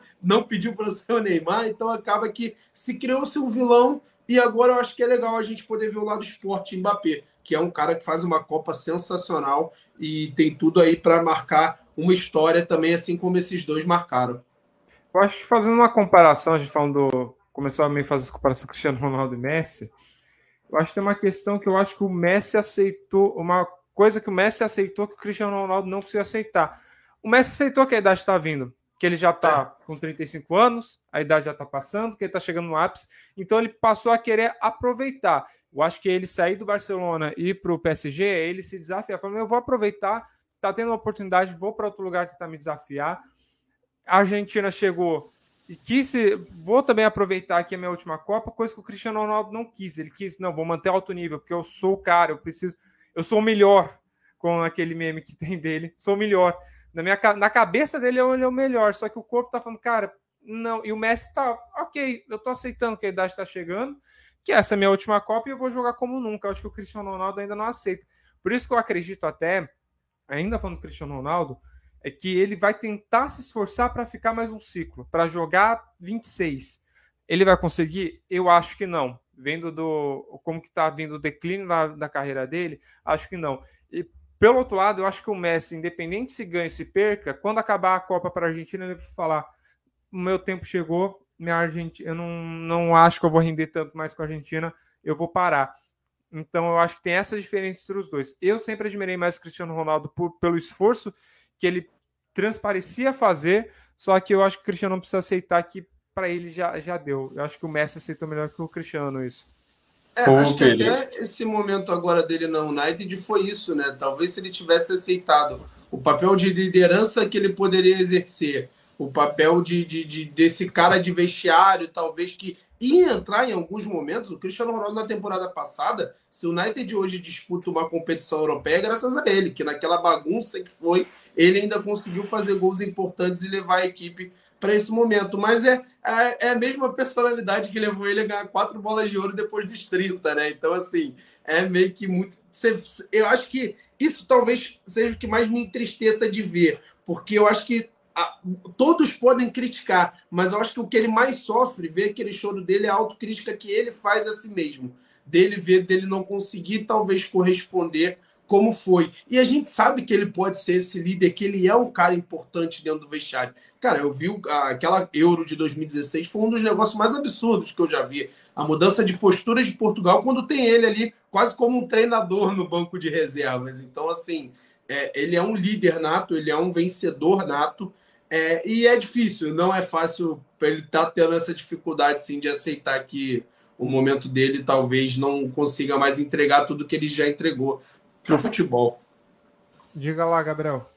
É, eu acho que tem a questão também de essa personalidade do Cristiano Ronaldo sempre marcou muito ele, né? O Messi sempre foi um cara mais na dele, assim, se mostrou. Acho que por isso surpreende tanto as atitudes dele depois da, do jogo contra a Holanda, dele chamar o cara de bobo, de, de enfim, de fazer tudo aquilo que ele fez ali no, no final do jogo. Aquilo surpreende porque o Messi sempre foi um cara mais quietinho, um cara mais de boinha. E o Cristiano Ronaldo não, ele gostou dessa personalidade, ele criou o si, ele criou o eu sou o melhor. Ele sempre teve essa personalidade, ele sempre colocou isso na cabeça dele, o mental dele sempre foi muito forte para colocar-se, porque a gente sempre colocou aquele, aquela questão de que o Messi já nasceu bom, ele já tem um dom, ele não precisa treinar para ele ser aquilo. Mas o Cristiano Ronaldo teve que ralar muito para chegar até ali. E eu acho que esse mental dele foi fortalecido ao longo do tempo e agora a gente vê esse mental sendo quebrado, né? Esse choro, como o Caio disse, de que ele não consegue mais e a questão do protagonismo, né? Não que o Messi, não que ele não seja protagonista, porque eu acho que de qualquer forma, se tivesse um grande jogador com ele no, no na Juventus ou na, no, United, ele seria o grande protagonista, porque é difícil o Messi e o Cristiano Ronaldo não ser protagonista num time. Mas o, o, Messi no PSG, ele divide o protagonismo com o Neymar, ele divide o protagonismo com, com o Mbappé, e eu acho que isso tudo agora, né, vai acabando a Copa do Mundo, a gente vai focar lá de novo. Tem, existe uma competição chamada Champions League que vai ser jogada em fevereiro. Existe um, uma liga. Que você acompanha existe... aqui na MF as narrações das transmissões dessa partida. Continua lá, galera. Exato. Existe um futebol além da Copa do Mundo. E esse futebol além da Copa do Mundo vai favorecer, principalmente, eu acho, o PSG porque ele sai com o Neymar muito forte, muito bem na Copa do Mundo, porque o Neymar saiu muito bem na Copa do Mundo. A gente parecia que ele sai mal, mas aí ele se recupera e, e sai bem. Não o mental bem, né? Mas sai bem. Mental a gente viu depois de tudo que ele postou hoje, ele ainda tá postando, eu tava vendo aqui agora, ele postando um vídeo do filho dele lá comemorando, enfim, muito abalado, mas mesmo assim ele sai forte, sai bem. O Mbappé, se não ganhar, ou se ganhar, muito bem na Copa do Mundo. O Messi é a mesma coisa, se ganhar ou não ganhar, muito bem na Copa do Mundo. Então voltam todos para a sua equipe falando: estamos no alto nível, junta e vai ganhar a Copa do Mundo e a, a ganhar a Champions League. Mas eu acho que é isso. O, o Messi vai para o PSG e divide o protagonismo. O, o, Cristiano Ronaldo, de fato, ele não aceitou essa perda de protagonismo, perda de alto nível, principalmente nessa, nessa seleção de Portugal, que a gente viu que colocar o Cristiano Ronaldo no banco, a gente não aceita. Não sei se ele aceitou tão bem, mas nem a gente aceita, muito menos acho que ele. É difícil de aceitar um banco.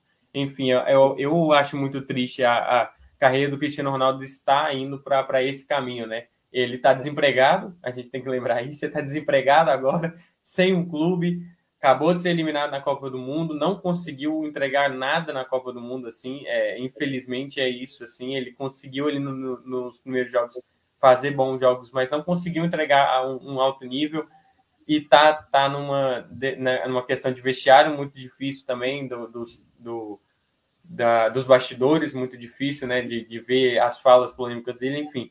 É, é triste ver assim, eu sempre preferi também o Messi, mas o Cristiano Ronaldo eu sempre soube admirar, e eu acho que eu sou eu tô igual o Caio hoje, sabendo admirar os dois. Não precisa colocar quem é melhor, quem... olha os dois, olha essa briga de 16 anos dividindo o protagonismo e vai para 17, enfim, até o Cristiano Ronaldo principalmente se aposentar primeiro que o Messi, provavelmente.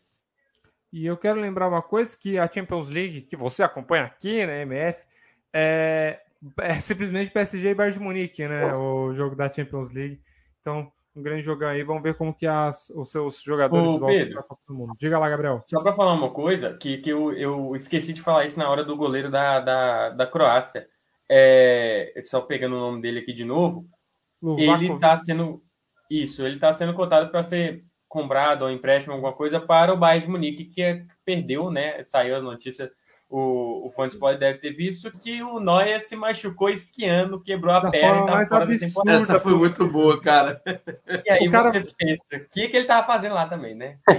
E só para pontuar, o último goleiro de Copa que foi bem em Copa e foi para um clube gigante assim, foi o Navas, né? Se ele seguir a mesma história, poder botar algumas Champions aí no currículo. É, a Copa é, mostrando, aí... né?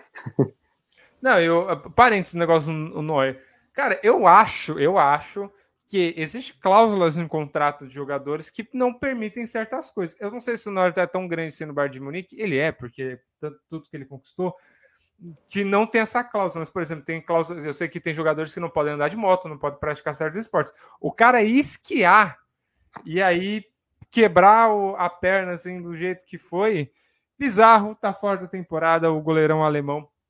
É, Manuel e, e, e, obviamente acho que isso foi pelo tamanho do Neuer, né? Mas eu, uma das coisas que eu mais foi que a foto, cara, ele posta uma foto sorrindo, tipo assim, caraca, Tá fiz, okay. fiz besteira, né? Fiz M. Tá aqui. tudo ok, né, cara?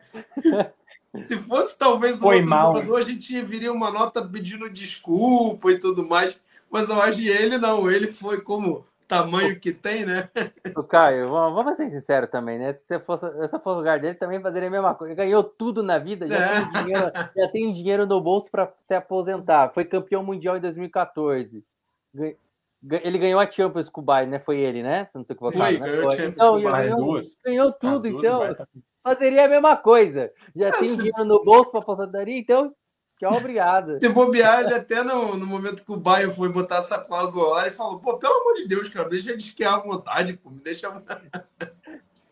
É, Mas aí um grande goleiro surgindo, né? só para falar, um grande goleiro surgindo na Copa do Mundo, talvez indo para o Bayern de Munique e complicando, recomplicando a vida do PSG, porque deve ter olhado essa notícia e falado: olha, não tem goleiro eles, mas agora tem chance de e, ter. E eu não, não, me recordo do nome agora, mas o goleiro reserva do Bayern também já está lá há muitos anos. É o, é o mesmo goleiro há um bom tempo. Não lembro o nome dele. Ele, inclusive, foi mal uma vez que o Neuer estava fora contra o Real Madrid mas ele permaneceu e há pouco tempo, quando o Noé teve uma outra lesão, também ele foi bem. É um, tá muitos anos lá. É o Urish. É, Isso. Seven Urish. Ele já tá ele, lá há muito tempo. Sim, não foi, não tava tão bem que o, o Bayern tava com o Neuer tava machucado antes da Copa também, ele não tava tá desde tão a, bem. de 2015 lá, né? Estou vendo aqui, desde 2015. Exatamente. Ele teve uma saída em 2021, Caio. Ele foi pro Hamburgo. Ah, boa, não sabia. Na Série B, né? Na Série B da, da, da O Bayern tem um goleiro, porque, pô, já deu para ver que minha memória não é forte, né? Mas foi um goleiro que saiu do Schalke 04 na época que eu vi que a prioridade seria tentar trazê-lo de empréstimo.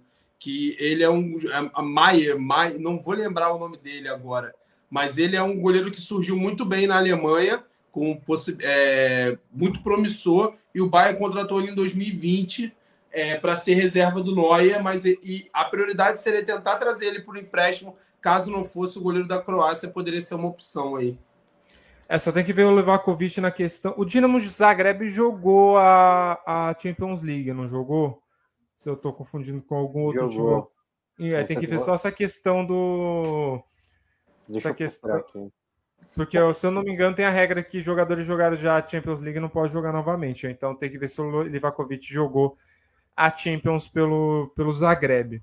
Só para finalizar, eu acho que tem algum clube que está feliz é o PSG, né? Que vai ter um campeão mundial, né? Claro, se a Croácia não for, ou vai ser o Hakimi, ou vai ser o Messi, ou vai ser o Mbappé, né? Então vamos, vai, vai ter um campeão mundial e futuramente um, o melhor jogador do mundo ali no seu, no seu clube, né? Tirando a Croácia, que acho que não tem ninguém da Croácia que atua ali na, no PSG, né? Mas é. então é, essa é, essa questão do melhor do mundo vai ser uma bo, um bom debate, né? Depois, né? Porque... Eu acho que vai ser o Hakimi pelo fato de levar Marrocos. Se ele conseguir levar, acho... se conseguir, ou Ziyech, se conseguir levar é, Marrocos para um título mundial, eu acho que não precisa do título mundial, na minha opinião, para ser o melhor jogador do mundo. Eu ah, acho que pela é... forma o que Marrocos jogou, o que Ziyech jogou, que acho que Ziyech ainda jogou mais do que Hakimi, na minha opinião, né? Acho que o Hakimi alguns jogos deixou a desejar, poderia ser mais utilizado, mas pelo tamanho do nome do Hakimi, pelo tamanho que para mim é um dos melhores que, que tem neste mundo, pelo tamanho que joga no PSG, eu acho que Marrocos pode apresentar o melhor jogador do mundo, sim. Mas eu acho que Mesmo se, não sendo campeão eu tenho mundial, uma dúvida. Se numa final um, um Mbappé, um Messi ou um Modric conseguem fazer um gol e ajudar esse, um desses times, eu acho que é mais difícil para Marrocos, entendeu? Eu Dessa tenho uma dúvida em relação a essa questão do melhor do mundo, porque assim, a FIFA, a, a FIFA foi e colocou para depois da Copa, né, para ter esse peso. Porém, eu não sei como é que vai ser se vai ser ignorado antes Copa, né? Porque ah, eu, vai, acho que, vai. eu acho que esse é um peso, né? Porque como o Benzema não, por exemplo, o Benzema ele foi o melhor jogador disparadamente da temporada. Então você vai ignorar todo esse contexto anterior, porque por exemplo, vamos dizer a Copa que tem um peso, Caio. Não, sim, mas só a Copa, eu acho que essa é a minha dúvida. Porque, por exemplo, o Modric só chegar numa final, o, o se for levar em consideração o... todo o contexto... Vamos lá em 2006, o Canavaro foi campeão mundial só pela Copa, porque na temporada dele não foi não foi lá para ser melhor jogador do mundo. O Modric também, quando em 2018. 2018. Grande Mas o Modric naquele ano foi campeão da Champions, né? E eu acho que uma das coisas que vai pesar, eu acho que o Caio tá, tá certo. Eu não sei se a Copa do Mundo vai ser o grande, vai ser o grande peso, mas o jogador igual o Hakimi surgindo só na Copa do Mundo, assim, eu acho difícil É, é isso que eu tô assim. falando, assim. Acho que igual acho, o Mbappé, por exemplo, por exemplo, campeão, melhor do mundo, porque foi muito bem na temporada e chegou e fez a Pô, grande Copa. O Messi, o Messi. O Modric, o Modric pode é. ser duas Mas eu acho que a temporada do Modric do na minha não é, porque acho que pela temporada, acho que não tá lá nível Modric a temporada dele, né? Eu acho que eu acho, eu, eu baseio muito dessas nessas formações é que, como os jogadores levam o seu país né, até a Copa do Mundo. Eu vou, repetir, vou voltar lá em 2006 com a Itália. A Itália não tinha um time. A Itália era um time totalmente retranqueiro, um time to... não tinha entrosamento. E Canavaro foi um melhor jogador defensivo ali da Itália foi campeão e não jogou bem, de fato, na minha opinião, no, no time onde atuava em 2006. Modric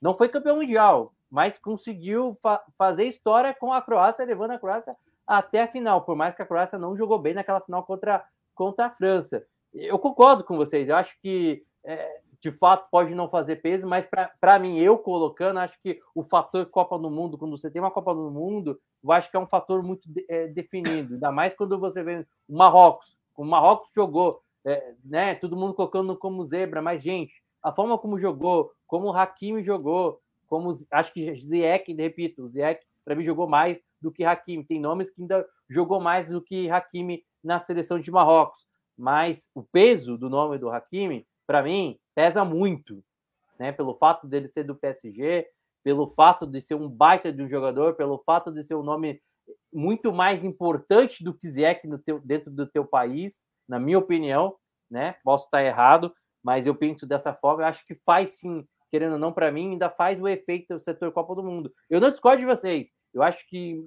na minha opinião, que merecia era o Benzema.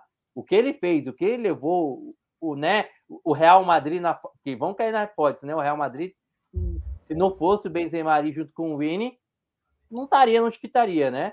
É, o que o Benzema fez foi monstruoso né, nessa última temporada. Para mim, tinha que ser de fato né, a melhor Copa do Mundo, é, melhor jogador do mundo, né? Mas eu, na minha opinião, acho que pesa muito, sim, o fator Copa do Mundo.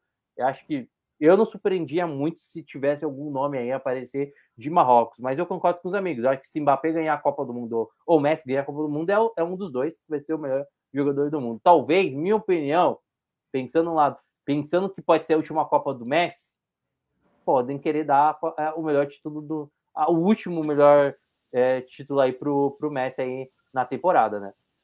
Eu acho que, tipo assim, pensando, existe uma lista pré-Copa e uma lista que vai mudar pós-Copa. Os jogadores vão subir nesse, nesse patamar. Eu acho que o Messi na temporada passada não foi foi zero bem, né? Vamos dizer assim, porque a primeira no PSG foi muito mal, assim, não conseguiu fazer esse, esse jogo todo dele. Então aí, por exemplo, colocar ele no top 3 pela Copa do Mundo. Mas também para mim o Benzema para superar o Benzema é só se o Mbappé ganhar ou no máximo o Modric ganhar esse melhor do mundo, porque eu acho difícil superar o Benzema. Acho que jogador da Copa do Mundo, a não ser que o Mbappé, eu acho que o Mbappé é o grande candidato para se ganhar a Copa do Mundo, tirar esse do Benzema mas acho que todo outro vai entrar num top 3, por exemplo. Acho que a Hakimi entra num top 10 que ele não, não estava na bola de ouro, por exemplo.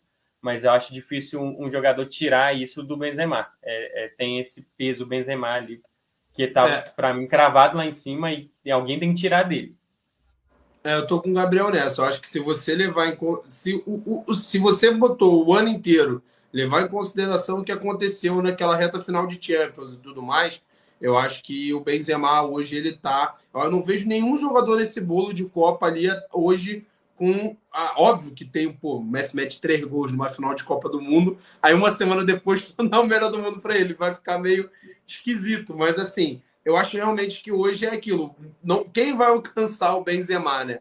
Eu acho que a, a, a, o craque da Copa provavelmente vai ficar nessa briga entre Benzema e, e essa pessoa. Aí vamos ver se o que ele fez o que esse craque da Copa fez foi tão relevante para mudar o, o, o que o Benzema fez na temporada passada, né? Então acho que a gente vai. Acho que a FIFA acabou dando uma embolada, né? Às vezes era mais fácil, ficou meio confuso, né? Porque a, a revista deu, da França deu prêmio antes, a FIFA não eh, disse que ia considerar, então ficou meio. Essa Copa no final do ano deu uma confundida aí na galera, mas eu acho que a Copa vai ter sim, como o, Gabriel, como o Alisson citou, muita relevância mas eu acho que o Benzema ainda tá, não vi ninguém ainda que somando temporada e Copa, como, mesmo ele não jogando, eu acho que o que ele fez foi muito acima, assim.